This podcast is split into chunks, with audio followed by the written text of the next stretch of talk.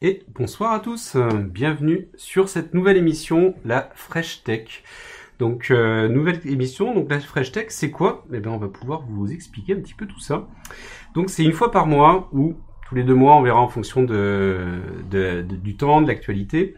Euh, on va vous faire découvrir des startups euh, qui ont des idées forcément innovantes et euh, qui viennent euh, nous les présenter au studio, comme ce soir avec euh, Cédric. Et je serai donc euh, accompagné par Christophe ou par euh, notre Salut. autre Cédric. Et bonsoir à tous les deux. Bonsoir Bertrand, bonsoir Christophe. Merci de nous accueillir Ben, sur ton superbe canapé. Exactement. Je suis en location pour ce soir. bon. Et donc, c'est quoi euh, également la, la Fresh Tech? Ben, C'est le moyen de pouvoir se tenir au courant de l'actualité autour de l'innovation. Donc, on va s'en parler en, en fin d'émission. Et euh, on compte bien sûr sur vous pour nous poser les questions. Donc, euh, on va avoir en fait euh, des, des éléments, on va échanger, on va discuter. Si euh, les questions que vous posez ben, sont en relation directe avec ceux sur quoi on est en train de parler, on prend vos questions et on vient euh, les traiter en direct euh, au moment où c'est présenté. Et si la question est plus d'ordre plus général, ça sera à la fin de la présentation où on reviendra dessus pour pouvoir échanger tous ensemble et apporter des réponses. Donc, euh, l'invité du mois, c'est Cédric. Et Cédric, il est de la société Promise. Donc, euh, euh, tu es le cofondateur Tout à fait. de la société et tu vas nous présenter en fait euh, ta solution qui est une plateforme collaborative dédiée à la qualité logicielle via euh, les solutions, ta solution qui s'appelle Temis. Tout à fait. Voilà. Je vais vous présenter ça ce soir. Et bien écoute, je vais te laisser la main pour que tu puisses euh, nous présenter tout ça et euh, tu vas prendre pour le coup le accès Alors, une émission sérieuse, du coup, on s'est fendu d'un PowerPoint. exactement. Attention, Une fois n'est pas coutume. c'est parti.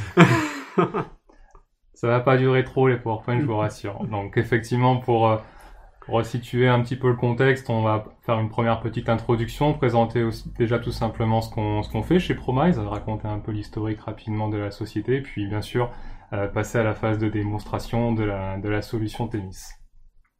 Alors c'est parti rapidement. Donc Promise, pour la petite histoire, euh, on est on est vraiment né tout près d'ici à l'université de Bordeaux, donc à quelques centaines de mètres. Euh, donc l'équipe de Promise, on est trois cofondateurs, donc Arthur et Xavier, euh, avec qui euh, donc on, mène l'activité depuis bientôt quatre ans. Donc on fait plusieurs choses chez Promise. On a une activité principale où on édite le logiciel Temis, donc le, fameux qu'on va vous présenter ensuite. Et puis on a aussi une activité de conseil à côté. Nous, notre domaine d'activité principale, c'est vraiment la qualité logicielle. La problématique à laquelle on va répondre, c'est comment on peut construire des applications durables, euh, bien conçues, faciles à maintenir, évolutives. Donc on vient conseiller nos clients sur ça. Et forcément, la solution Temis qu'on a développée vient aussi euh, permettre aux équipes de, euh, de répondre à cet enjeu-là. quoi. Donc.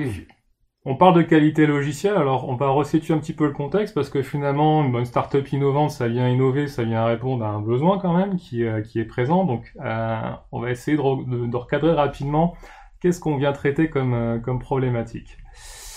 Donc, qualité logicielle, alors c'est marrant parce que souvent, pour expliquer euh, pourquoi c'est important euh, comme sujet la qualité logicielle, on prend souvent en fait l'angle d'expliquer euh, qu'est-ce qui se passe quand on n'investit pas, euh, tout simplement dans la qualité logicielle. Donc il y a trois facteurs principaux à retenir euh, pour une entreprise quand elle mise pas assez sur cet enjeu-là. Le premier, bah, c'est le risque de bug. Un logiciel sur lequel euh, vous prêtez pas attention à la qualité du code, mais surtout à la stratégie de test associée, il y a quand même de fortes chances qu'il y ait des bugs derrière. Voilà, c'est encore aujourd'hui des humains derrière euh, le clavier qui écrivent du code. Il va y avoir forcément des petites coquilles.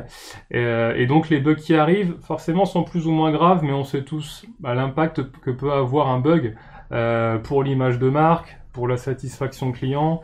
Euh, donc c'est vraiment quelque chose qu'on cherche à éviter. Donc voilà, le bug c'est quand même quelque chose de clair. C'est on, a, on, on cherche à ce qu'il y en ait le, le moins possible dans notre logiciel. hein. Ça, il n'y a pas de débat par rapport à ça. Deuxième facteur, ce sont les coûts de maintenance. Alors le coût de maintenance, qu'est-ce que j'entends par là? Euh, plus votre code, euh, vous rajoutez des petites briques, et en fait votre code, qu'est-ce qui va se passer? Si vous faites pas attention à la qualité ben, En fait, il va se complexifier. Vous allez rajouter alors ce qu'on appelle la métaphore de la dette technique, Ouais. c'est-à-dire à chaque fois on vient rajouter. Alors on nous a demandé de faire un correctif, de rajouter une petite euh, évolution. On vient rajouter quelques conditions pour aller vite, et bon, in fine, on se retrouve avec un code un peu compliqué à maintenir. Et en fait, l'impact de tout ça, c'est quoi? C'est c'est que dès qu'on va vouloir rajouter euh, du code, faire une modification, ça va nous prendre du temps. Ce qui va prendre du temps, c'est d'essayer de comprendre, ok, qu'est-ce que ça fait déjà ce code? Euh, Pourquoi ils ont fait comme ça? Ok, alors déjà, je vais passer une demi-journée, une journée pour me rafraîchir la mémoire et essayer de comprendre, démêler un peu tous ces fils. Et après, je vais enfin rajouter mes Ouais. quelques lignes, quoi. Donc on imagine bien l'idée de maintenir euh, son code à jour euh, proprement, on va dire, en permanence, ça permet quand même d'aller beaucoup plus vite quand on veut rajouter de l'innovation. Et derrière, les impacts, on les imagine aussi. Hein. Euh, tout ce qui est time to market, donc je suis capable de livrer plus rapidement. Si j'ai des concurrents qui sortent des fonctionnalités que je veux les rattraper, ben, plus mon code est propre, plus je vais y arriver. Donc un code propre, c'est quand même un gage de performance, un atout majeur pour une entreprise aujourd'hui, indéniablement. Et le dernier point qu'on oublie souvent, euh, que l'entreprise parfois tendent à oublier, c'est le côté humain. Euh, parce que finalement, du code source, ça reste quand même l'environnement de travail de beaucoup de développeurs euh, aujourd'hui. Et donc, euh, eh bien, plus on prend soin du code, plus on met en place des stratégies pour faire en sorte que le, le code euh, reste de bonne qualité, bah, plus derrière, en fait, on améliore bah, presque l'environnement de travail des développeurs. Et donc finalement, euh, des développeurs qui euh, travaillent tous les jours euh, bah, sur du code qui, s'avère être très complexe, ils prennent quand même de moins en moins de plaisir dans ce qu'ils font.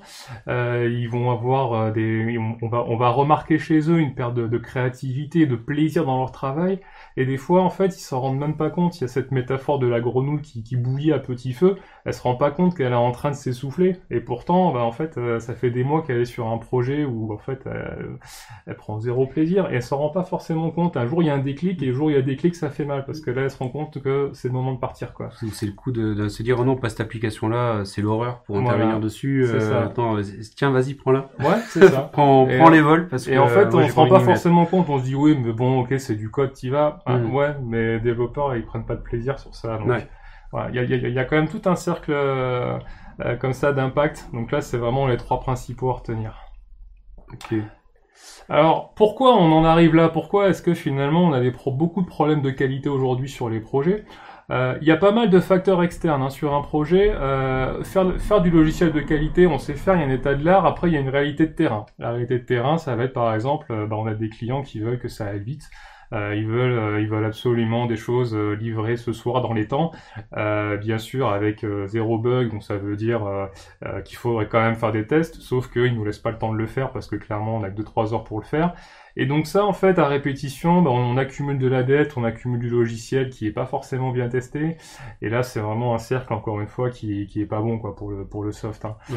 Donc il y y a vraiment plein de facteurs externes sur un projet, la, la pression, les deadlines euh, qu'on maîtrise pas. Voilà, c'est le client qui nous impose une deadline. Et ben on fait comme on peut. Euh, et des fois, on a tendance à mettre de côté certains aspects comme les tests. Il y a encore des entreprises aujourd'hui qui estiment que faire du test, écrire des tests unitaires, euh, c'est quelque chose qui va doubler bah, les temps de développement. Donc c'est quelque chose dont on pourrait se passer, ça coûterait moins cher. Voilà, donc on n'a pas encore cette conscience que finalement euh, faire des tests, faire de la qualité, c'est que c'est plus une assurance à, à moyen long terme pour du logiciel, c'est l'assurance d'avoir moins de bugs. euh. C'est un investissement et beaucoup d'entreprises n'ont pas encore franchi le pas. voire même de faire les plans de test avant de commencer le dev en fait ce qui est, Ouais. ce qui est encore l'étape après Exactement. en ouais. termes d'apprentissage. Donc il y a plein de facteurs externes qui font qu'aujourd'hui on a des problèmes de qualité sur des projets. Et puis il y a des facteurs internes aussi. Alors c'est en fait, qu'est-ce que je veux dire par là, c'est que euh, c'est pas non plus quelque chose de, de, de simple, d'intuitif. euh, d'écrire du code de qualité, de respecter à tout un ensemble de bonnes pratiques, d'appliquer des méthodes euh, comme le test driven development, donc tout ce qui est développement dirigé par les tests. Euh, en fait, ça s'apprend tout simplement. C'est quelque chose que tous les développeurs sont capables de faire, mais seulement ça demande quand même un premier apprentissage. Alors de plus en plus, hein, euh, les, toutes les écoles, sources de formation, universités commencent à, à inculquer. Il y en a qui le font déjà depuis un certain temps, tout ça.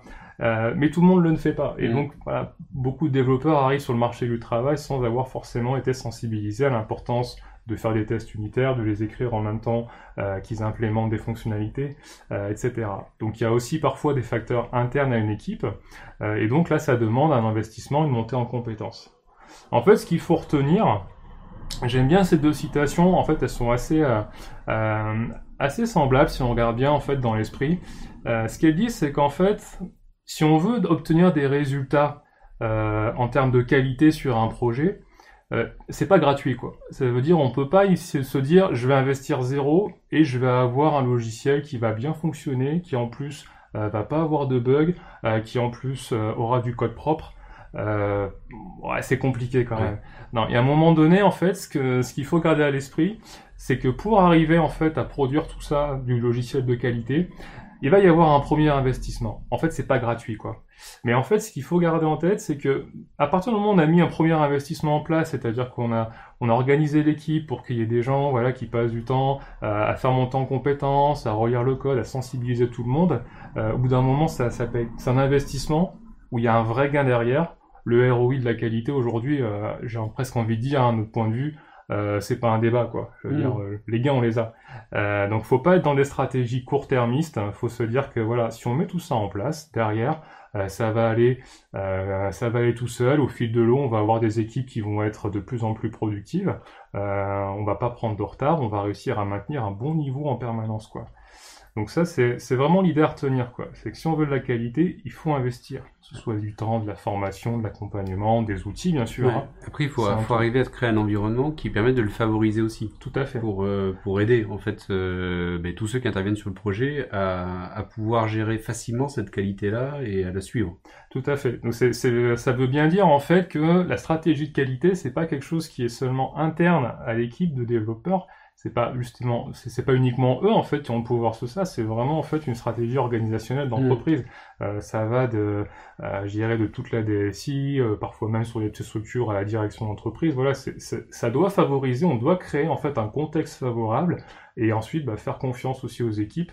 Euh, on en reparlera un peu après aussi avec le software Craftmagic, mais euh, c'est vraiment en fait une stratégie globale. Hein. Comme, comme beaucoup en fait de stratégies d'entreprise, tout ce qui tout ce qui peut être méthode agile, hein, souvent c'est pas isolé, c'est c'est quelque chose qui est global. Typiquement, il faut travailler le métier euh, là-dessus, bah, sur les méthodes agiles par exemple, et, et là effectivement c'est un c'est un tournant à prendre, mm. et, et pour ça il faut arriver à persuader aussi de, des bienfaits. Mais comme tu disais, bon c'est vrai que là quand même maintenant je pense que le sujet a fait son chemin et mm. que de plus en plus sociétés sont quand même euh, beaucoup plus euh, responsabilisées et concernées par ce sujet-là et voient les avantages. De plus en plus, et euh, alors malheureusement, certains ont franchi le cap parce qu'elles ont subi quelques désagréments, mm. donc peut-être des bugs en production qui leur ont fait perdre de l'argent. Donc malheureusement, il a fallu attendre qu'elles soient devant fait accompli pour se dire bon ok peut-être qu'il faudrait qu'on investisse un peu mieux, peut-être qu'il faudrait qu'on prenne plus de temps sur le développement, mais assurer que ce soit bien testé. Euh, donc il y a ça aussi. Mais effectivement, il y a encore euh, beaucoup d'équipes qui se battent aujourd'hui pour euh, expliquer l'importance des tests à, leurs clients. quand on n'est pas technique, on ne comprend pas toujours pourquoi c'est pourquoi il faut faire des tests. Pourquoi tu ne pas bien du premier tour et ça marche quand même. Évidemment. oui, ce serait simple. donc Qu'est-ce qu'on a comme solution par rapport à ça Donc, en fait, sur le deuxième aspect, j'ai expliqué voilà que la partie interne d'une équipe, euh, c'est un, un, facteur qui permet euh, de travailler pour essayer d'améliorer la qualité de nos développements. Donc, si on essaye en fait de faire monter en compétence tout le monde, de favoriser la mise en place d'une culture qualité au sein de l'équipe, euh, on a des chances d'avoir des bons résultats et d'essayer voilà de, de, produire des logiciels qui soient de meilleure qualité in fine quoi. Et donc, une des un des mouvements sur lesquels en fait on s'appuie beaucoup et en fait sur lequel repose beaucoup tennis, c'est ce qu'on appelle le software craftmanship. Donc euh, si on le traduit, ça s'appelle artisanat logiciel en français. Alors qu'est-ce que c'est ce mouvement? Donc c'est apparu, donc le manifeste que vous voyez sur la droite est apparu en 2008, d'accord? Donc ça fait quand même déjà 12 ans. Et à gauche on a donc le fameux manifeste agile hein, qui a été euh, rédigé en 2001. Et en fait, pourquoi ce manifeste il, est, il a été rédigé? Euh, Eh bien, en fait, euh, si on regarde le manifeste agile, euh, il y a beaucoup de choses sur le fait de pouvoir livrer régulièrement de la valeur, le fait de travailler, voilà, en proximité avec les opérationnels, les métiers. donc vraiment, voilà, l'aspect agile hein, qu'on connaît tous. et en fait, on s'est rendu compte avec le temps, avec l'essor aussi des méthodes agiles, que parfois l'aspect de, de, la qualité technique euh, n'était pas toujours euh, mise en avant dans les méthodes agile. Ça veut dire en fait qu'on a commencé à mettre en place des méthodes, euh, on fonctionnait par sprint, donc par sprint, il y a quand même un- une connotation forte qui est euh, c'est une course, on essaie d'aller vite. Et parfois bon bah à la fin du sprint on est tellement allé vite que on n'a pas forcément pris le temps de se pencher sur notre code, de prendre un peu de recul quoi. Et, et donc en fait pourquoi on en arrive là? Bah, Parce qu'en fait finalement la plupart des gens qui ont écrit le manifeste agile c'était des gens qui pour eux, si vous voulez, euh, l'excellence technique et la, la qualité technique du livrable était quelque chose quasiment sous-entendu quoi. Voilà il fallait le faire Implicite, ouais, tout à fait. d'implicite. Et Tout le monde donc code bien du premier coup. voilà. Ou alors en fait on livre pas quelque chose qui, qui est mal fait quoi. Mm. Voilà. Et donc euh, voilà su- suite à ça aussi, il y a eu donc ce manifeste qui a été euh, qui était en 2008 publié. Et en fait si on regarde bien, ça reprend bah, les concepts du manifeste agile en essayant de rajouter justement cette connotation euh, d'excellence technique. Donc typiquement, si on regarde le premier point, on veut pas seulement des logiciels opérationnels, il faut qu'ils soient bien conçus. Donc ça, c'est important en fait. Ce qu'il faut se dire, c'est que la valeur d'un produit logiciel, aujourd'hui, on peut pas simplement le résumer euh, à son ensemble de fonctionnalités.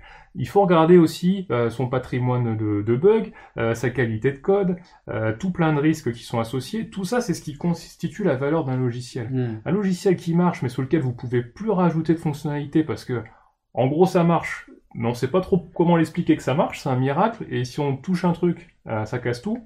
Est-ce qu'on peut vraiment parler d'un logiciel qui a de la valeur C'est la, la maintenabilité du- d'une application, par exemple, mais c'est un critère qui est essentiel. Hein. Quand, Oui, on, quand travaille et qu'on doit reprendre une application, c'est les premières choses qu'on est en train de regarder. C'est euh, où est la doc, euh, est-ce que le code est commenté, Euh, en gros, est-ce qu'elle est maintenable facilement ou est-ce que c'est compliqué? Et en fonction, bah, effectivement, le coût de reprise de l'application sera totalement différent. Donc, Tout à fait. là, on va payer entre guillemets la dette technique à ce moment-là. C'est ça. Un logiciel, hein, quand on le construit maintenant, il est parti pour vivre plusieurs années. Donc on Mm. est obligé de penser à- très tôt à cette question de la maintenabilité. Donc en fait, le, ce qui- ce qu'il faut retenir aussi, c'est que le craftsmanship, alors c'est un peu l'équivalent dans l'univers du compagnonnage euh, plus traditionnel des métiers, peut-être comme le euh, boulanger, etc., charpentier qu'on connaît tous. En, en fait, il y a vraiment une connotation assez forte là-dedans, mais dans le métier du développeur. Donc on va chercher à, à, à remettre en fait sur le premier plan l'excellence technique du métier de développeur. Euh, on va vraiment partir sur un sur un sur, sur, une- sur un état d'esprit de euh, de mentoring, euh, d'accompagner, de faire monter en compétences. Il y a vraiment une dimension humaine qui est très forte là-dedans. Donc ça, c'est vraiment un mouvement en fait qui est en train de qui a 12 ans, hein, mais qui est en train de plus en plus d'être mis en place et on assiste de plus en plus dans les entreprises, comme on a assisté avec il y a quelques années avec l'agilité à l'échelle. Maintenant, le craftsmanship à l'échelle, je dirais que c'est euh, une des nouvelles tendances, euh, parce que finalement, les entreprises euh, se rendent compte que si on arrive à faire ça, eh bien, on arrive quand même à faire monter en compétence euh, une organisation de plusieurs centaines de développeurs en, euh, en quelques mois, quelques années, hein, tout dépend, mais que c'est un levier assez fort pour traiter ces sujets de qualité. Quoi. Il y a un autre facteur qui est intéressant, c'est qu'en plus d'investir mieux dans le logiciel, tu investis aussi beaucoup mieux en tant qu'entreprise dans tes équipes Tout à fait. ouais. avec ça. C'est un, c'est un marqueur fort aussi pour les développeurs de sentir qu'il y a un investissement là-dedans. Ouais. Euh, ça, les développeurs apprécient beaucoup. C'est une des sensibilités aussi du marché de l'emploi actuellement. C'est-à-dire que les développeurs actuellement vont rechercher aussi ça. C'est-à-dire qu'ils vont être sensibles au moment du recrutement à la qualité euh, du code ou de la stack technique dans laquelle ils vont arriver dans l'entreprise. Et quelle est la culture d'entreprise par rapport à ça. Tout à fait. Ouais, c'est de plus en plus, euh, nous on le voit, hein, ce qu'on nous demande quand on entretient, est-ce que est-ce qu'on fait des revues de code, voilà, est-ce qu'on va pouvoir s'améliorer, est-ce Est-ce qu'on va vous pouvoir travaillez partager proprement? Non, mais c'est ça. c'est vraiment ça. Mais après, ça veut dire euh, que vous avez des bonnes méthodes, euh, et donc ils vont chercher en fait des bonnes méthodes pour Oui. ce qu'ils savent qu'ils vont être dans un bon contexte, un contexte favorable, où ils vont pouvoir grandir aussi, continuer à progresser. Tout à en fait. Il y a ça aussi, et souvent, euh, ils ont aussi connu des expériences précédentes, ils ont quitté un travail où il n'y avait pas ça, Ouais. et ils se sont rendus compte à quel point, euh, bah, au bout d'un moment, ça pouvait être Mm. pesant pour eux, quoi. Donc il y a, il y a vraiment toute cette dimension-là. Donc le craftsmanship, hein, euh, pour, euh, pour aussi pour compléter, il y a vraiment une dimension importante qui est quand je parlais de revaloriser le métier de développeur. Euh, au début des années 2010, avec l'industrialisation de l'IT, on a un peu vu le métier de développeur euh, comme un métier d'exécutant, euh, comme un robot qui écrit du code avec des personnes qui sont interchangeables. Et puis finalement, en fait, ce que veut dire le craftsmanship, c'est de dire non, non, euh, écrire du code, c'est pas simple. Euh, deux personnes différentes vont pas écrire le même code. Donc il y a vraiment cette idée que un développeur n'est pas un simple exécutant, mais a vraiment cette, euh, cette posture d'ingénieur. Et donc ça veut dire qu'en fait, un développeur, c'est quelqu'un qui est capable d'être à l'écoute des besoins du client et d'apporter des solutions, d'imaginer avec lui euh, des solutions techniques à des problèmes complexes. Donc il y a Mm. vraiment cette notion de partenariat. Euh, J'écoute ton problème, on essaie de trouver ensemble une solution. Je suis pas juste en attente d'exécution pour, enfin d'ordre euh, pour écrire du code quoi. Donc ça c'est vraiment important. Donc il y a cette- ce, ce côté encore une fois de presque noblesse du métier Ouais. qui est vraiment valorisé dans le, par le craftsmanship. Je pense qu'on enfin c'est d'un point de vue plus large même, c'est des, des principes de, de fonctionnement entre qu'on voit entre la France par exemple, les États-Unis. Oui. Où, euh, les- aux États-Unis, le, le- le développeur en tout cas, euh, on va se l'arracher en fait entre sociétés. Il est aussi Mm. important euh, et, et en France c'était c'était moins le cas en tout cas et je pense qu'on a bien avancé là-dessus en termes de valorisation du métier de développeur. Oui, tout à fait. ouais. Effectivement, ça, on voit, on, on voit l'évolution depuis quelques années sur, sur ce Mm. sujet-là. On parle direct de software engineer en fait en anglais aussi, donc c'est déjà Oui. dans le titre qui est porté, Tout à t'as fait. la connotation qui vient avec. Oui, c'est vrai que le métier, euh, le mot ingénieur, on le retrouve plus valorisant, ouais. Mm. Donc il y a vraiment aussi ce, ce côté, encore une fois, de recherche d'excellence technique, donc toujours essayer de mettre en œuvre les meilleures pratiques pour arriver à un résultat de qualité. Mais une, une qualité importante pour un software craftsman, c'est aussi le pragmatisme, c'est-à-dire euh, par rapport à, à ce qu'on me demande de faire, aux ressources que j'ai, c'est quoi le meilleur compromis entre un résultat de qualité et quelque chose qui répond aux besoins, quoi. Donc le but, c'est pas de sortir euh, toute l'artillerie d'outils, parce que euh, c'est l'état de l'art, c'est génial, il faut le mettre en œuvre. Non, on, on se pose, je vais pas passer deux semaines à faire quelque chose qui me pourrait prendre un jour, mais qui serait bien conçu pour la personne qui va passer après moi. Mm. quoi. Donc ça, c'est important aussi, cette notion de pragmatisme.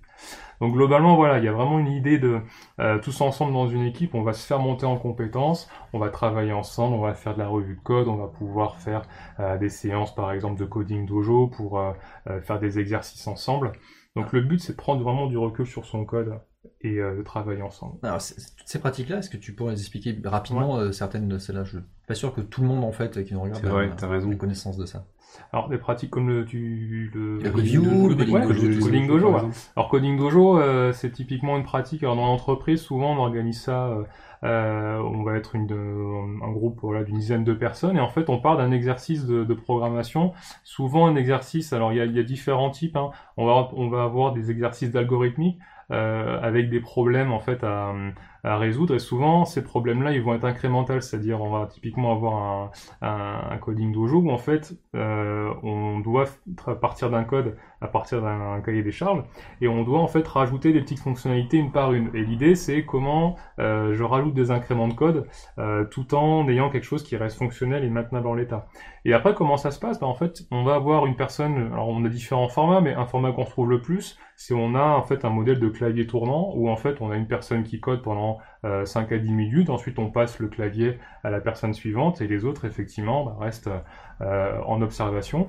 Mais le but c'est qu'on arrive en- ensemble à résoudre le problème et qu'on réfléchisse ensemble. Donc ça c'est typiquement des pratiques qu'on fait. Je, je suis juste intéressé dans, la, dans le chat si vous pouvez nous marquer euh, ou dans les commentaires pour ceux qui nous voient en replay, euh, ceux qui, qui pratiquent en fait. Euh, on Ouais. peut pas faire de sondage, mais ça m'intéresse juste pour savoir Quelles si, sont les euh, pratiques que vous avez tout à fait si vous la, si vous les utilisez euh, ces pratiques-là typiquement parce que c'est c'est c'est quand même encore novateur aujourd'hui, même si euh, pour certains c'est le quotidien. Mm. Et euh, je suis pas certain que tout le monde connaissait euh, typiquement ça euh, dans le dans le chat ou, euh, ou dans ceux qui sont en train de nous regarder. Ouais, mais il y a des, des personnes de plus en plus, alors c'est des profils euh, qui sont apparus depuis quelques années, hein, ce qu'on appelle des coach craft, qui Mm. savent animer ça et qui organisent notamment voilà euh, euh, des euh, des coding dojo, des exercices qui sont ouverts à tous pour euh, voilà inviter les gens à venir euh, bah, se perfectionner euh, sur euh, sur du code euh, dans un état d'esprit encore une fois très bienveillant, très positif. On est là pour partager, pour pour s'améliorer quoi. Donc on a ça, de la revue de code qui consiste à prendre du code de quelqu'un pour euh, formuler des axes d'amélioration, faire des propositions d'amélioration encore une fois, et discuter, tiens, euh, pourquoi est-ce que tu penses que ça c'est une bonne solution, est-ce qu'on n'aurait pas pu faire différemment? Donc c'est pas de la revue euh, en mode je, je, je vais critiquer, c'est je viens pour voir est-ce qu'il y a quelque chose qu'on pourrait améliorer? Par rapport à ce qu'on fait actuellement dans le projet quoi. Donc c'est vraiment du partage de connaissances comme ça de pair à pair. On peut le faire à deux, on peut le faire aussi en mode collectif, un peu comme on va le voir après, nous ce qu'on fait avec Témis, c'est une dimension plus collective. Euh, mais il faut vraiment se dire que le métier de développeur aujourd'hui, on n'est plus, euh, on n'est pas, euh, on travaille pas isolé en fait. Ouais. On est une équipe, mais on travaille vraiment ensemble, même si quand on rentre dans un bureau, on dirait pas toujours, parce qu'on a tous l'impression qu'on est en train de travailler euh, avec le casque sur les oreilles, mais il y a vraiment énormément de temps d'échange. sur nos pratiques. Quoi. Ok. Donc il y a une boîte à outils après, donc euh, voilà, j'ai parlé de test driven development, click, euh, click code, euh, behavior driven development, tout ça ce sont des acronymes en fait, alors qui sont pas spécifiques au craft, hein, mais qui sont souvent utilisés parce que ce sont justement tout ça, c'est un état de l'art en fait de bonnes pratiques et de principes et qui sont généralement mis en œuvre et qui garantissent, si on les applique bien, un bon niveau de qualité dans notre code. C'est les outils du craftsmanship. Mm. Voilà, c'est ça. C'est souvent, euh, on a la boîte à outils et on vient sortir euh, ce genre de choses. Donc ça, voilà, pour ce, pour, pourquoi j'ai parlé de tout ça? Parce qu'en fait, derrière nous, dans Temis, encore une fois, donc la solution qu'on a développée, c'est une plateforme collaborative pour les développeurs qui va les accompagner en fait à améliorer leurs pratiques de développement au quotidien. L'idée, c'est vraiment d'avoir dans Temis un référentiel avec toutes nos bonnes pratiques de développement, euh, donc nos pratiques sur la façon dont on va, euh, par exemple, nommer des éléments de code, dont on va utiliser certains frameworks, des patterns d'architecture, et en fait on va documenter, définir tout ça dans Temis. Donc Temis, ça se veut vraiment voilà, une plateforme où on va centraliser toutes ces informations et qui repose vraiment sur les valeurs craft, donc de partage, d'interaction, euh, on reste au niveau de l'équipe. On a une plateforme à destination des développeurs, des lead tech, des coach craft il y a une dimension technique. On n'est pas sur un outil de management qui n'a pas forcément une connaissance technique. Il y a d'autres outils qui font ça, ça crée parfois des frictions. Quand on a des indicateurs partagés, euh, il, il peut y avoir des problèmes. Nous, on reste vraiment au niveau euh, technique, parce qu'encore une fois, l'important, c'est de responsabiliser les équipes et leur donner tout simplement les clés pour y arriver. Donc nous, ce qu'on va essayer de faire avec Temis, donc là je vais faire vraiment un focus sur les ateliers craft, donc une fonctionnalité cœur dans Temis, on va travailler sur euh, l'alignement des pratiques dans les organisations. J'ai différentes équipes euh, au sein de ma DSI. Comment on peut faire pour que tout le monde euh, ait connaissance de quelles sont les bonnes pratiques qui sont mises en œuvre? Comment on peut les documenter facilement? Comment quand quelqu'un va arriver dans l'équipe, il va pouvoir monter en compétence rapidement Comment faire en sorte que quand quelqu'un, souvent un lead tech euh, ou une lead tech, quitte l'équipe parce qu'il change de job, il part pas avec cette connaissance-là, qui du coup se retrouve un peu éparpillé, on sait plus trop comment il faut faire. Euh, voilà, donc ça c'est assez important, c'est quelque chose qu'on a vraiment. C'est capital, hein, la capitalisation de la connaissance euh, au sein des sociétés, c'est très important. Oui, tout à fait, ouais. Quand on sait qu'il y a beaucoup d'équipes euh, avec beaucoup de turnover aujourd'hui, mm. on essaie vraiment d'ancrer euh, des connaissances importantes, telles que justement toutes les pratiques qui sont mises en œuvre. Euh, dans une plateforme qu'on appelle euh, appelle. Et donc, il y a, un, autre point qui est important, on va le voir, c'est que ces pratiques sont documentées de manière contextuelle. Donc en fait, par exemple, sur une convention de nommage ou sur une règle d'architecture, on va éviter euh, les exemples de type Hello World qui sont génériques, qui parlent, mais c'est mieux quand même si on trouve des exemples concrets qui viennent du code du projet et qui restent dans cette documentation-là. Donc ça, c'est vraiment la dimension de tennis et vous allez le voir, on a vraiment travaillé aussi sur, cette, sur ce côté positif. C'est vraiment une plateforme qui permet aux équipes d'animer euh, au quotidien leur stratégie de qualité, de gérer aussi toute leur dette technique. Voilà, c'est vraiment une plateforme dédiée aux développeurs. Aujourd'hui, on va plutôt se concentrer sur les ateliers craft. Euh, je vais vous montrer euh, justement le fonctionnement de cette partie-là. Ok. Alors, c'est Alors démo. Démo en live. Démo. Hop d'anglais. Parfait. Donc bienvenue dans Temis. Je vais euh, donc vous montrer seulement bien sûr une partie, hein, comme je l'ai dit, je vais pas vous faire tout le, euh, toute la visite de, la solution. Euh, je vais faire le focus justement sur, sur cette partie bonne pratique. Alors, les bonnes pratiques, j'ai dit que Temis, notre vocation c'était de devenir un référentiel partagé dans les équipes pour centraliser et diffuser plus facilement des bonnes pratiques de développement. Donc dans Temis, donc là ici vous voyez, je, suis ici connecté avec mon, compte Camille, d'accord? Donc je suis un développeuse dans un projet.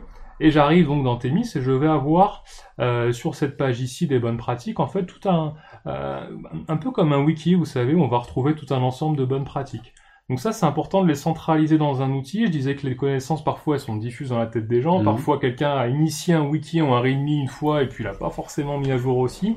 Là, on essaye voilà, de rendre vivant cette documentation. On sait à quel point c'est compliqué de, de, garder une documentation à jour. Quelle qu'elle soit d'ailleurs. Donc là, prenons un exemple tout simple. Euh, je prends par exemple le nommage. Je parle tout à l'heure de nommage. Là, je montre un exemple de bonne pratique que nous, on fournit dans Tennis. D'accord? C'est nous qui avons proposé des règles. Elles sont assez génériques, forcément. Pourquoi? Parce que les bonnes pratiques d'un projet, euh, il y a beaucoup de choses qui sont contextualisées. D'accord? Chaque projet, à son passif, à son histoire, à son code source à l'instant T. Et donc c'est compliqué pour nous d'arriver en disant voilà comment vous devez coder. On peut donner quelques idées, quelques pistes, mais derrière, en fait, le but, c'est que hmm. ça émerge de l'équipe à travers justement les ateliers craft. Avec la fameuse phrase qui est c'est historique. T'as pas la réponse. c'est un choix historique. Moi, j'aime bien, j'aime bien cette phrase pour expliquer euh, des choses qu'on ne saurait pas trop expliquer, effectivement. Donc un exemple ici, hein, voilà, euh, une, convention de nommage qui dit que mes variables booléennes, par exemple, dans un code, c'est bien si elles commencent par un, par un verbe euh, plutôt qu'un nom. Voilà, c'est une simple convention. Donc là, j'ai un exemple tout simple, hein. ça c'est vraiment du texte, mais derrière on va voir que grâce à Temis, on va réussir à alimenter cette base de connaissances avec du code concret, des exemples de code concret. Donc ça c'est ma brique de base, et donc on va passer aux ateliers craft, dont j'en parle depuis tout à l'heure, c'est là vraiment qu'on va faire émerger les bonnes pratiques. Alors, les ateliers craft, en fait, dans Temis, eh bien, ils vont être, euh, ils vont être rangés dans ce qu'on appelle des craft labs. Euh, donc, des craft labs, en fait, ce sont des, euh, vraiment des, univers thématiques. Des thématiques qui vont être, par exemple, du code, du code front. Donc, on va avoir du, code, par exemple, HTML, CSS. On va avoir des craft labs dédiés aux tests unitaires. Donc, ça, c'est ce qu'on, c'est ce qu'on fait. Nous, chez Promise, on a différents craft labs au sein duquel on va exécuter des différents ateliers. Un atelier, c'est une session d'accord, qui va durer généralement une semaine, euh, qui se déroule en, trois temps, vous allez voir. Et donc l'idée en fait avec ces ateliers, c'est qu'on est toujours en fait dans l'équipe un atelier euh, qui soit en place, qui tourne, et donc d'avoir différents ateliers qu'on vient ranger par thématique. C'est bien de varier aussi les thématiques sur les, euh, ateliers qu'on fait. Donc là, j'ai un craft lab par exemple, front-end, d'accord, donc on va travailler sur du code, du code front-end. Donc je vais rentrer dans l'atelier, euh, donc dans le Craft Lab où j'ai une session en cours. Voilà. Donc ma session, en fait, on le voit, elle se déroule en trois temps. Le premier temps, quel, est-il? Donc là, ce qui se passe, on a une personne dans l'équipe. Au début, ça va être euh, plutôt quelqu'un qui a un profil euh, tech lead ou coach craft, quelqu'un qui est vraiment en charge dans l'équipe de travailler sur la diffusion des bonnes pratiques. Et donc, ce qu'on fait dans cette première étape de construction, on vient choisir quelques fichiers de code source. Mais alors vraiment Très peu, c'est-à-dire deux fichiers des fois suffisent euh, pour faire un atelier. Dans cet exemple, j'en ai pris trois. Alors je peux les importer, je peux copier-coller des snippets, je peux les importer de mon Git, euh, ça je suis très flexible. C'est interconnecté en fait, hein, c'est ça. Tout ça c'est connecté, euh, Témis il essaie d'être intelligent pour trouver du code récent en se disant tiens là je vois qu'il y a pas mal de modifications, peut-être qu'on pourrait regarder ce code là. D'accord. Euh, mais là, généralement, voilà, on vient, nous, euh, on le voit chez... Euh, tu, viens, t'intégrer dans l'environnement de développement existant et dans le code existant de la, ça. du développeur. Donc on vient toucher du code pertinent qui bouge. Voilà, on va éviter de regarder, de, de discuter de pratique sur un code d'il y a trois ans, ou peut-être que la personne qui l'a écrit n'est plus là, ça fait quand même beaucoup moins de sens. Donc la première étape, c'est construire l'atelier. Donc ça, voilà, on a quelqu'un qui va sélectionner quelques fichiers, qui va ensuite dire à son équipe, l'atelier est parti. Euh, on fait la rétrospective ensemble fin de semaine prochaine. Euh, donc généralement, on essaie de le faire nous toutes les semaines hein, chez Promise. Euh, donc on se laisse voilà quelques jours pour travailler sur l'atelier. Et qu'est-ce qui se passe dans l'atelier en fait? Donc ça c'est la deuxième partie. Une fois qu'on a créé l'atelier, chaque personne, chaque utilisateur va pouvoir, quand il le souhaite, dans son temps de travail la semaine, venir participer à l'atelier. Donc ça peut être vraiment, ça peut être fait indépendamment des uns des autres. C'est quand on pas besoin d'être en même temps. En fait, hein, Là, c'est vraiment asynchrone. C'est du collaboratif, mais asynchrone. Exactement. Et donc, quel est le travail qu'on leur demande? Eh bien, en fait, l'idée hein, vraiment l'atelier, c'est de prendre du recul sur le code qui a été écrit, qu'on a écrit d'ailleurs soi-même ou non, hein, ça n'a pas d'importance, et d'essayer de mettre en avant des bonnes pratiques de développement euh, qui soit ont été suivis, auquel cas on veut le valoriser, le mettre en avant, parce que c'est important aussi quand même des fois tout simplement de, montrer quand quelque chose a été bien fait, euh, en termes aussi d'équipe. Hein, euh, je veux dire, on n'est pas là pour tout le temps taper sur euh, les autres. Au contraire, il faut montrer quand quelque chose a été bien fait. Et à l'inverse, si on estime qu'il y a une amélioration possible, eh bien on va bien l'argumenter. Et là, ça devient intéressant aussi. Donc là, prenons cet exemple de fichier avec du code, bon, ah, qui qui, euh, qui a, qui a un, certain passif. Donc là, en fait, ce que je fais, c'est que je vais parcourir ce fichier. Quelle façon élégante de, ne pas juger. je vais parcourir donc ce fichier et donc en fait, je vais essayer de voir, bah, tiens, qu'est-ce que je pourrais identifier comme endroit qui serait euh, perfectible et comment on pourrait améliorer ça. Donc je vais prendre un exemple, euh, un exemple tout simple. Vous voyez ici la ligne 77. Euh, donc ces lignes sont surlignées en bleu parce qu'elles ont été modifiées à 9 jours. Donc c'est du code qui a bougé il n'y a pas longtemps, donc il est peut-être pertinent de, poser son regard dessus. Euh, là je vois ce if. Bon, en fait en soi j'ai deux conditions qui euh, on se dit ok ça peut être facile à comprendre, mais je comprends pas forcément qu'est-ce qui fait que je passe dans ce if. C'est quoi le sens de cette condition? Qu'est-ce qui est vérifié à ce moment-là quoi? Là je sais pas trop. J'ai un peu de mal à comprendre. Donc là moi ce que je peux faire, je vais retrouver sur la droite de l'écran tout l'ensemble des bonnes pratiques existantes dans ma base. Donc ça, c'est euh, ça, ça me sert en fait de, de, de référentiel que je peux réutiliser. Euh, mais dans mon cas là ici, en fait, je voulais créer une nouvelle pratique que je vais vous proposer, qui est d'extraire en fait cette, cette condition-là dans une variable euh, booléenne que je vais nommer de telle façon à ce qu'on comprenne qu'est-ce qu'on fait. Voilà.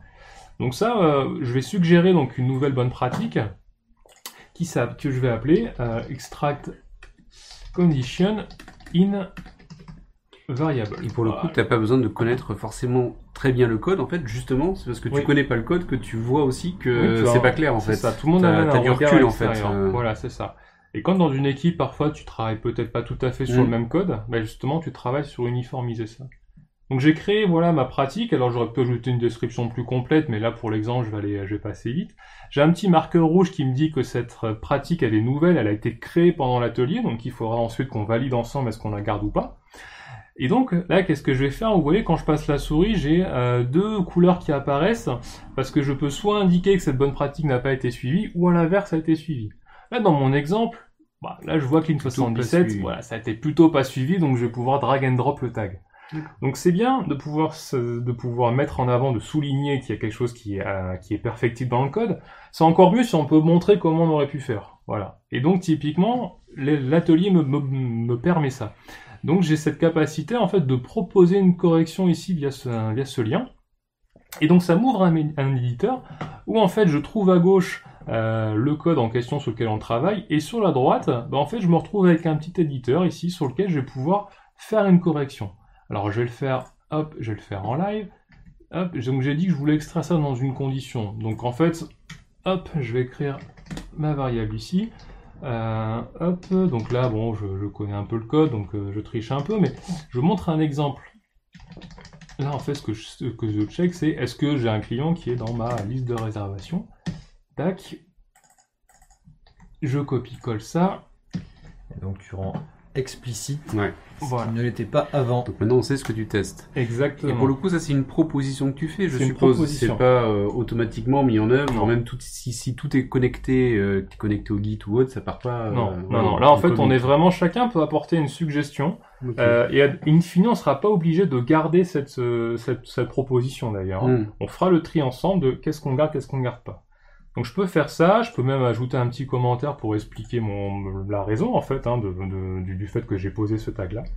Et donc voilà, je vais parcourir le fichier. Donc euh, bon, je vais pas partir sur tous les fichiers, mais je vais prendre un autre exemple ici. Dans ce fichier-là, en fait, on voit euh, typiquement qu'il y a une condition qui a été, euh, qui a été suivie de- d'extraction de variables. Donc là, je peux faire justement une dépose de tag positif. Voilà, donc là, je vais souligner qu'ici, ça a été bien fait parce que là, en fait, j'ai bon, mon find qui, euh, qui retourne un booléen et qui est utilisé ensuite. Donc là, c'est clair, je comprends en fait ce qui est fait ici, quoi. Donc ça, voilà, chaque développeur le fait vraiment dans son temps, euh, donc on voit que ça prend, ça peut aller assez vite. Une fois qu'on a fini, on valide notre session pour informer la personne qui organise la rétrospective que nous c'est bon, on est prêt. Et là, moi, en tant qu'organisateur de la session, euh, je vais voir que tout le monde a posé les tags, donc je vais pouvoir ouvrir le mode rétrospective. Et le mode rétrospective, en fait, comment ça marche? On va parcourir en fait l'ensemble des fichiers tous ensemble. Donc on va se réunir, voilà, physiquement ou en visio comme on veut. On va partager l'écran, donc souvent ça va être l'animateur qui va partager l'écran. Et en fait, on va passer en revue les différents tags. Et chaque personne qui a posé les tags, donc là on voit ici c'est Camille, hein, c'est moi qui l'ai posé, euh, je vais prendre la parole pour expliquer mon choix. Pourquoi je pense que là, ce serait bien d'extraire une, une variable dans une, une condition dans une variable. Euh, et donc à tour de rôle, on va faire ça. Et là, là que ça devient intéressant parce que on a des équipes, on a des, des personnes dans l'équipe qui discutent ensemble. Qu'est-ce que vous en pensez? Donc là, on est sur un temps qui est synchrone par rapport Ouais. à tout à l'heure. On était sur de la On synchrone, chacun gère à son rythme, dans Voilà. son temps projet. La rétrospective, Là, on est ensemble, On euh. est euh, généralement voilà 30, 45 minutes. C'est pour ça qu'on limite aussi le nombre de fichiers parce que Mm. souvent on peut avoir des choses à dire. Euh, les développeurs sont une population qui peut être un peu bavard des ouais. fois. Et ça peut débattre. Ça on- peut débattre. Donc voilà, on essaye un peu de limiter pour euh, toujours avoir un peu de matière à dire. Donc on vient parcourir tout ça. Euh, S'il y a une bonne pratique, on estime effectivement qu'elle est pertinente, euh, on peut in fine en fait la valider pour qu'on se dise ok celle-là je la garde parce que elle est bien, on la garde. Voilà, tout simplement, elle fera partie de notre référentiel. On peut garder aussi les exemples. Voilà, donc là typiquement je pile mon exemple et donc quand je vais cliquer sur la description, je vais voir apparaître cet exemple-là. Je fais une photo du code à l'instant T et ça va rester dans ma documentation. Et typiquement, c'est pour contrecarrer le fameux Hello World dont tu nous parlais tout à l'heure. hein. voilà. Donc, pour avoir quelque chose de... Un exemple parlant concret. Exactement. Un exemple parlant concret, tout à fait. Et donc, euh, on peut voir d'ailleurs hein, dans cet autre fichier, je peux également conserver l'exemple positif. Et donc là, si je mets à jour ma règle, je vois que j'ai une collection de- d'exemples que je peux parcourir. Ok. Voilà. Ok. Donc ça, c'est, euh, ça rend vraiment une documentation vivante et contextualisée. Donc là, voilà, à travers les échanges, on va avoir des équipes qui vont vraiment discuter ensemble, euh, et c'est là qu'on va vraiment faire émerger des bonnes pratiques, euh, et c'est là vraiment qu'on tire toute la richesse des ateliers, quoi. Il y a des pratiques qui font pas toujours consensus. Voilà, des fois, quelqu'un suggère quelque chose, tout le monde n'est pas d'accord.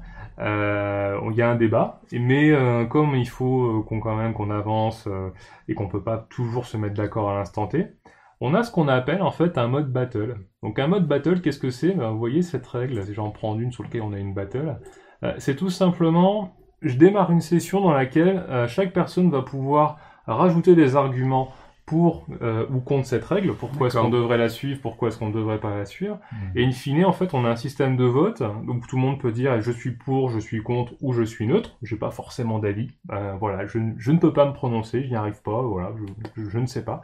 Et à la fin, on décide ensemble qu'est-ce qu'on fait. Donc ça, souvent, on le fait euh, au prochain atelier. On a dit bon, ok, vous avez eu la semaine pour débattre, qu'est-ce qu'on fait maintenant? Et donc ça aussi, c'est intéressant parce que on va garder donc toute la discussion qu'il y a eu. Si on garde la règle ou qu'on la refuse, on va pouvoir mettre un petit commentaire pour dire voilà pourquoi on a fait ce choix-là. Et donc, en fait, on est capable de retracer à l'instant T pourquoi une équipe a suivi euh, une, une- une pratique donnée. quoi. Ouais. Euh, souvent, des fois, on ouvre du code, on dit mais pourquoi ils ont fait comme ça? Bah, Il y avait peut-être une raison. Et donc, comme ça, on apprend. Et donc, c'est vraiment l'idée de garder la connaissance d'un projet de manière pérenne euh, dans une On plateforme. vient capitaliser et en même temps, on en parlait tout à l'heure, hein, mais on Ouais. fait grandir l'équipe. Tout fait. à fait. Et euh, qui vient s'enrichir. euh, Et en autonomie. ouais. En autonomie. Ils le font en fait. eux-mêmes. Ouais. Et on donne, voilà, on, on, on travaille aussi vraiment pour que les équipes prennent du plaisir à le faire. Euh, c'est vraiment un travail pour structurer les échanges, que tout le monde puisse participer, hein, que ce soit effectivement alors, le, le, le côté asynchrone, il est aussi voulu pour justement qu'il n'y ait pas de censure. Euh, quand j'arrive, moi, je vois pas les tags des autres tout de suite, donc euh, quelque part j'ai un esprit qui, voilà, qui n'est pas, euh, qui n'est pas euh, formaté. Voilà, je peux vraiment partir librement, penser le code, prendre du recul et pas forcément être influencé parce que si je vais si je vois tout de suite ce qu'a posé peut-être un senior dans l'équipe, peut-être que je vais me brider moi. Donc vraiment c'est de se dire voilà, bah, ça c'est vraiment l'esprit Craftman, hein. tout le monde peut apprendre de tout le monde aussi quoi. Donc on n'est pas là pour se euh, pas là pour se brider quoi. Alors, on a plein de questions. Ouais. Suite à- C'est- ouais. Ce serait bien qu'on ait euh, un ça petit tombe peu bien de parce que je viens de finir. C'est euh, parfait. voilà. C'est parfait. Alors, tu nous as fait une démo sur des fichiers et sur un langage que tu as choisi. Euh, On nous a demandé, du coup, pour ceux qui étaient là en direct, euh, est-ce que ça gère les macros Excel? Et plus généralement, la question qui se cache derrière, c'est quelles sont les plateformes, les langages qui vont être supportés? Alors, en ce qui concerne les ateliers craft, nous, en fait, on fonctionne avec euh, tout type de fichiers textuels. Donc, euh, finalement, ça peut être du code source. On travaille aussi avec des contextes où euh, on utilise, on parlait tout à l'heure de Behavior Driven Development du Gherkin, parce qu'il y a aussi des bonnes pratiques. Je dirais que dès lors c'est du texte, euh, ça s'ouvre. Alors, je suis pas expert en macro Excel. Si c'est du texte qu'il y a derrière, euh, ça peut être mis, quoi. Et je veux dire, en- je peux vraiment avoir un mode de snippet où je, où je copie-colle ce que je veux, quoi. Donc, à partir de là, je suis vraiment libre.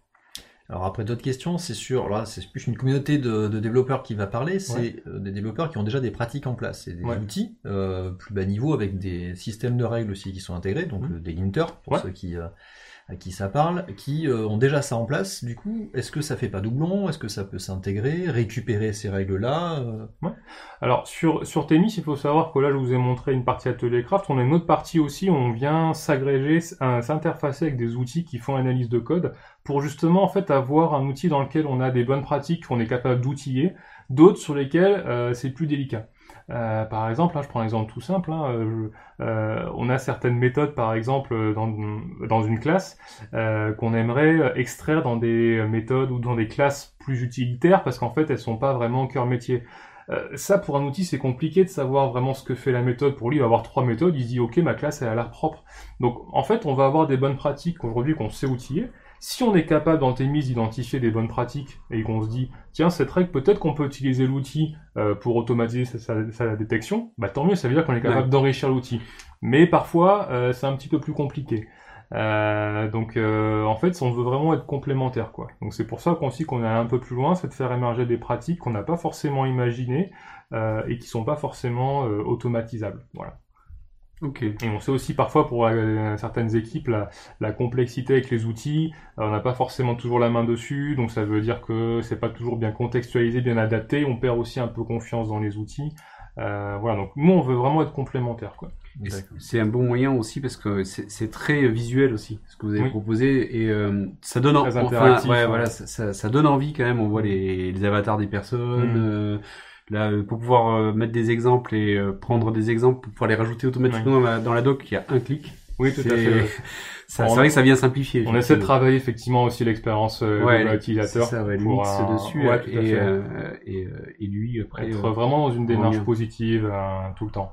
Éviter éviter les outils qui, qui clignotent rouge, qui font peur, qu'on a envie de refermer. On veut pas être. Euh, Est-ce que tu as d'autres questions sur le produit de la solution Moi, j'ai des questions après plus ouais, sur non, j'ai regardé, j'en avais pas d'autres qui étaient euh, qui étaient notées. Alors moi, j'ai des questions business en fait. Oui. Donc, euh, vous êtes en start-up. Oui. Du coup, actuellement, vous en êtes où dans le cycle de vie d'une start-up, on va dire ouais. euh, Alors aujourd'hui, je l'ai pas précisé, on est on est 10 personnes. Donc on a donc on est trois cofondateurs, on a six salariés euh, en CDI chez nous et un stagiaire en ce moment. Euh, où on en est? Alors nous, ça fait donc 4 ans qu'on existe et donc depuis 4 ans, bah, je dirais voilà comme euh, on suit le chemin d'une startup, c'est-à-dire qu'on est, on est en phase de développement permanente. Donc on a démarré euh, avec une forcément une phase de R&D, hein, parce que voilà, on est quand même sur un, un sujet qui peut paraître un peu niche, sur lequel il a fallu quand même bien creuser, aller beaucoup sur le terrain, rencontrer des clients, enfin des, des prospects surtout à l'époque, comprendre pourquoi ils avaient toutes ces problématiques de dette technique. Enfin, qu'est-ce qui était compliqué? Donc tout ce que je vous ai présenté ce soir, c'est aussi beaucoup de, de retour terrain. Et aujourd'hui, donc on est de plus en plus. Euh, euh, on est, on est dans, cette phase encore d'amorçage, mais de développement commercial. Euh, et d'accélération, bien sûr, on espère. Donc voilà, c'est. D'accord. Phase Phase d'amorçage. vous avez travaillé le product market fit du coup. Ouais, c'est ça. Le produit aujourd'hui se vend et, on est vraiment en phase de faire décoller ce qui, décoller le produit, décoller les ventes quoi. On a fait enfin, on a passé la phase de preuve, euh, la faisabilité technique et surtout de la mhm. valeur ajoutée du produit. D'accord. Et est-ce qu'il y a des clients dont tu pourrais parler, par exemple, qui sont euh, qui utilisent la solution actuellement? En référence Oui, tout à fait. Moi, je pourrais citer par exemple la société Soprasteria, euh, donc qui est un, de nos premiers, un de nos premiers clients avec qui on travaille euh, depuis maintenant trois ans bientôt. Donc voilà, aujourd'hui qui a qui a même qui croit beaucoup en la solution au point de l'avoir intégrée euh, dans un catalogue interne d'applications au même titre que des solutions comme euh, Jenkins, SonarCube, Nexus dans un catalogue euh, dédié à, l'industrialisation des projets. Donc on travaille voilà, c'est un marqueur fort pour nous. à l'échelle locale aussi, on va travailler avec des entreprises comme Cdiscount, comme GFI aussi également. On a comme SQLI.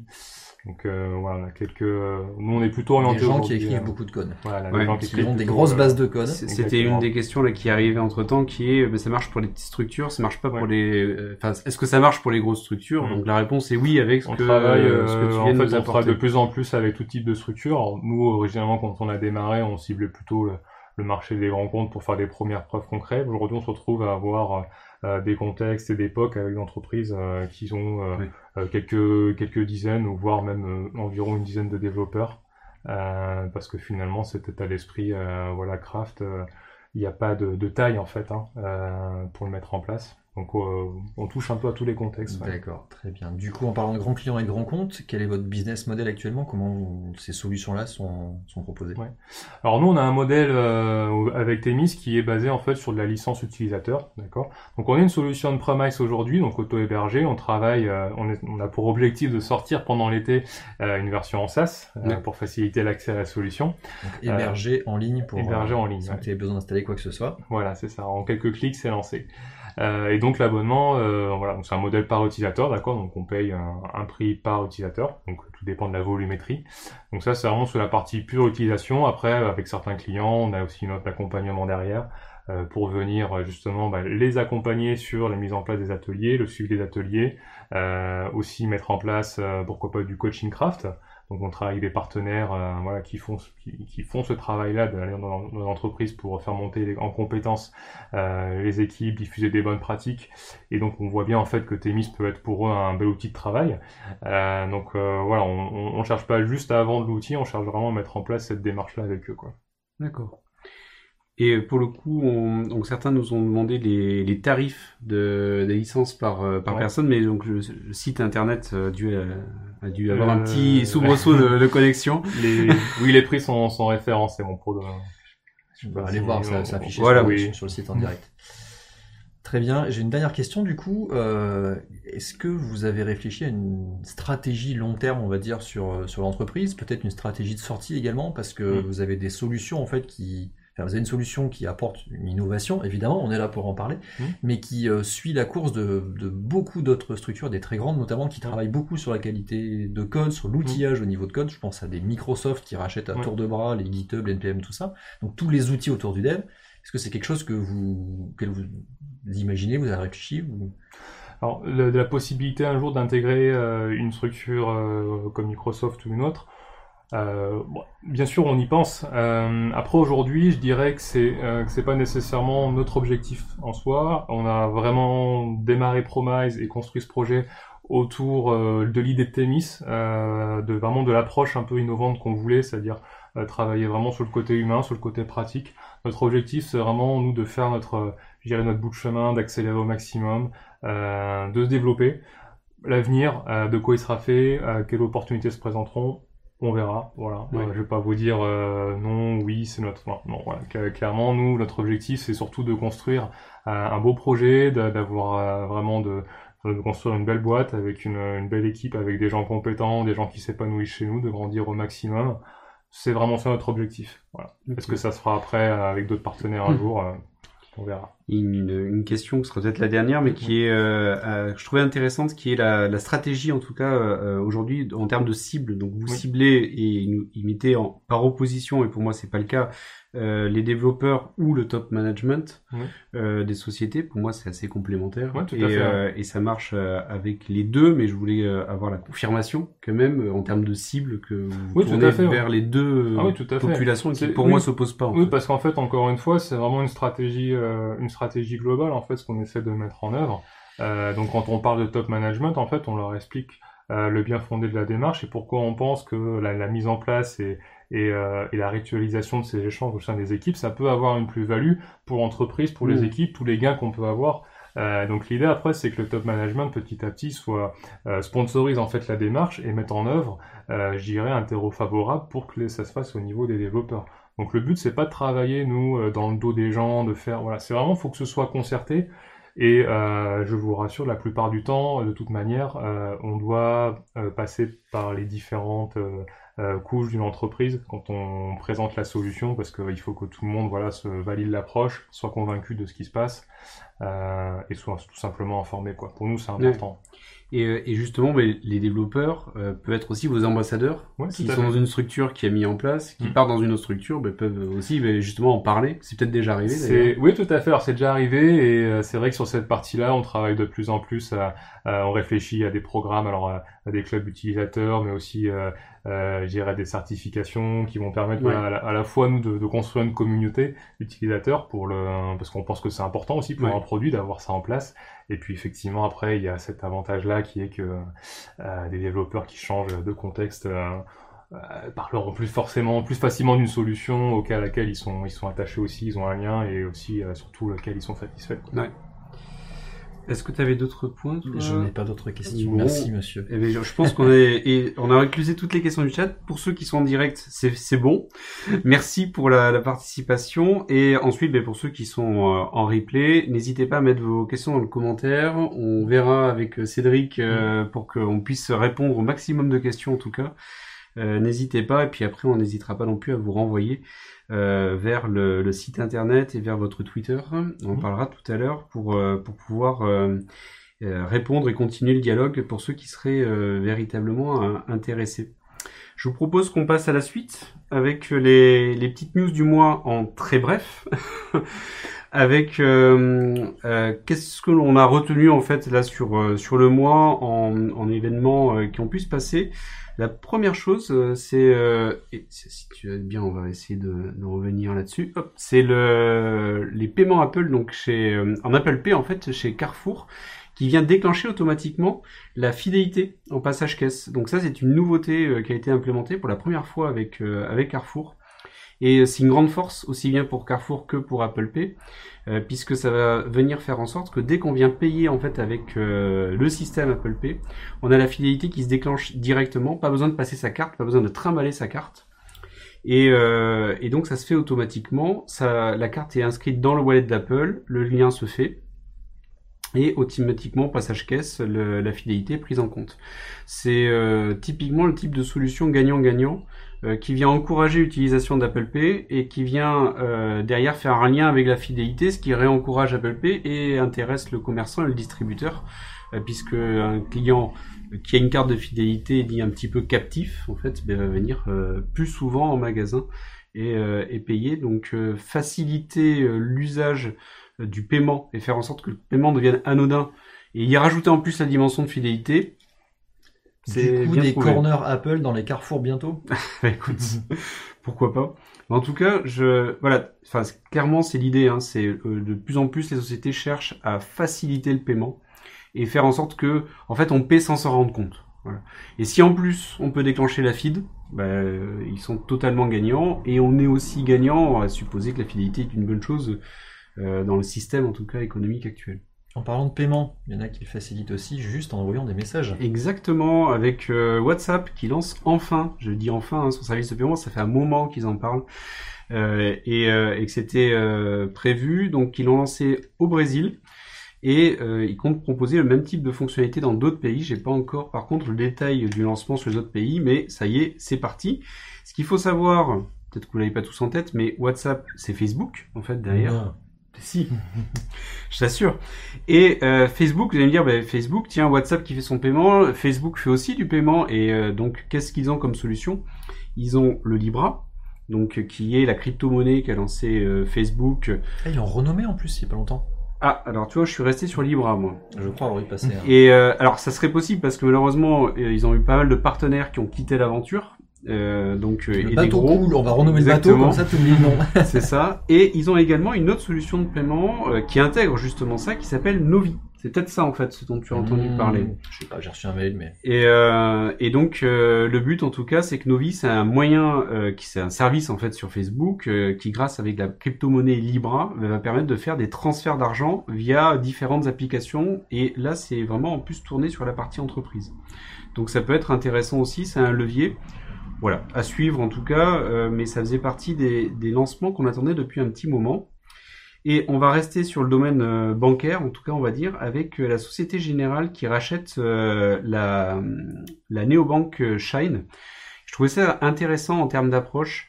Euh, on l'a de plus en plus, il y a Crédit Agricole avec son village par exemple qui fait de l'incubation de start-up. Et, euh, et je trouve que c'est une très bonne approche. En fait, c'est la bonne approche. Faut pas opposer, euh, euh, on va dire, les, les grandes institutions, les, les grands groupes avec les petites startups, mais plutôt euh, faire en sorte de comment travailler ensemble.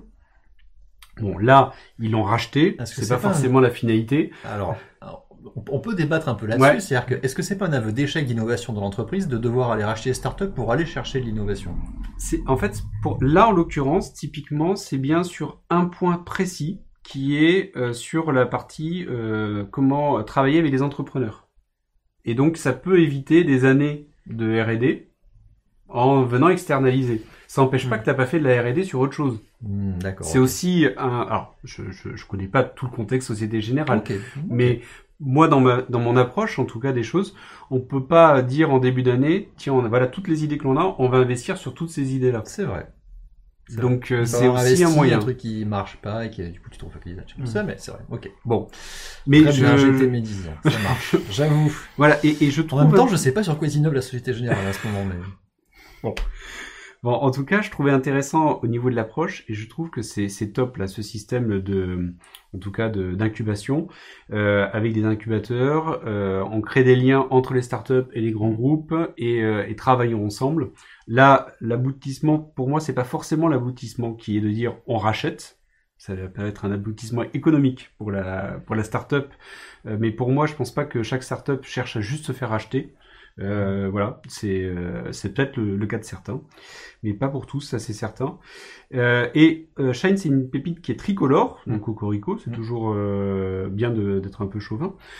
et donc, euh, juste pour info, c'est quand même euh, créé en 2018, c'était 70 000 entrepreneurs euh, qui avaient fait appel à cette euh, néobanque-là. Et pour avoir des comptes pro en ligne, bon, d'accord, mais des Mastercard euh, de type business, mais aussi des outils de facturation intégrés, de comptabilité simplifiée, de création de la société simplifiée, Mm. avec des experts disponibles. Donc en gros, Un il bon vient package. proposer un package, Ouais. tout simplement. de service, mais de toute Et, façon, euh, t'es obligé maintenant en tant que banque, t'es obligé. C'est ça. Et, euh, et un package qui a du sens et qui a su séduire. Et donc, euh, ils se sont fait racheter. Eh écoutez, très bien. Euh, hop, j'ai mis une petite illustration de, de coup, ils sont très contents. Exactement, forcément. Ils ont l'air d'avoir la pêche. Voilà. Allez, puis on termine, euh, on n'est pas que sur des bonnes nouvelles, euh, on termine avec Segway, euh, qui est quand même, euh, on a tous entendu parler, euh, avec euh, qui a été lancé il y a 19 ans maintenant, euh, et Déjà. avec l'arrêt malheureusement de la production des, des Segway. Je dis malheureusement parce que c'est c'est quand même assez emblématique hein, euh, Ouais. sur les innovations de transport. Euh, sur euh, en termes d'investissement qui avaient été des investissements lourds hein, pour euh, pour aller dessus et euh, bien ça s'arrête et euh, donc c'était la société Ninebot qui avait racheté Segway en 2015 et qui a confirmé en fait l'arrêt de production de ceci. Hop, vous avez sûrement tous vu ces images là. Donc euh, Oui. ça ça ça a bien euh, marché, ça a marqué les esprits en tout cas, mais surtout des entreprises et des services publics. Euh, et ça n'a pas trouvé son, son business au niveau des consommateurs en tout cas, donc euh, des particuliers. Faut dire que c'était très cher en termes d'achat. Et il y a eu très vite aussi une mauvaise réputation sur tout ce qui est accident, parce qu'il y a eu beaucoup d'accidents qui ont été fortement médiatisés avec les Segway, et euh, ce qui n'a pas aidé. Et je pense qu'il a terminé d'achever, en tout cas, le business model, ben, ça a été tout ce qui est trottinette électrique, tout simplement, hein, qui est un, un Oui. gros concurrent, mais j'entends sur le marché du particulier, avec des prix accessibles. Mais Ninebot, c'est des très gros constructeurs de trottinettes. Ouais, tout à fait. Ouais. Et là, ils ont trouvé le, le marché. Ouais, et là, Les là, accidents aussi, hein, ça oui, continue. ben oui, bien sûr. Mais là, on- là, par contre, on est passé sur un marché de masques dans le Ouais. sens des particuliers. C'est ça. Complètement. Voilà, c'était la, la dernière news euh, sur laquelle je voulais qu'on partage ensemble. Bientôt, parce qu'on a un petit souci avec OVH, vous pourrez nous suivre sur euh, notre euh, site internet euh, lafresh.tech. Donc pour l'instant, euh, le site y est, mais euh, il n'y a pas encore le contenu, mais ça arrive dès qu'OVH a résolu l'incident. Et euh, on en parlait tout à l'heure, et vous pouvez retrouver sur Twitter la société Promise, donc et échanger et poser toutes vos questions avec at Promise SAS.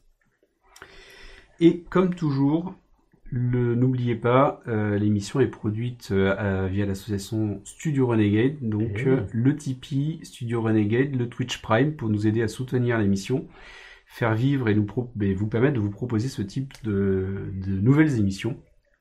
Et ce studio, financement de ce Et studio, qui nous permet d'accueillir des invités de marque. Exactement. Et pour retrouver toute l'actualité du studio, une seule adresse, studiorenegade.fr pour avoir l'agenda et tout ce qui se passe sur la chaîne. Écoutez, merci pour euh, cette nouvelle euh, émission. Ben, merci. Ben, À merci à vous. Merci Cédric. Merci pour l'accueil. Et je vous dis ben, dans un mois ou dans deux mois pour le numéro 2. Et n'hésitez pas à revenir vers nous avec les commentaires. À bientôt Ciao, Au ciao. revoir tout le monde.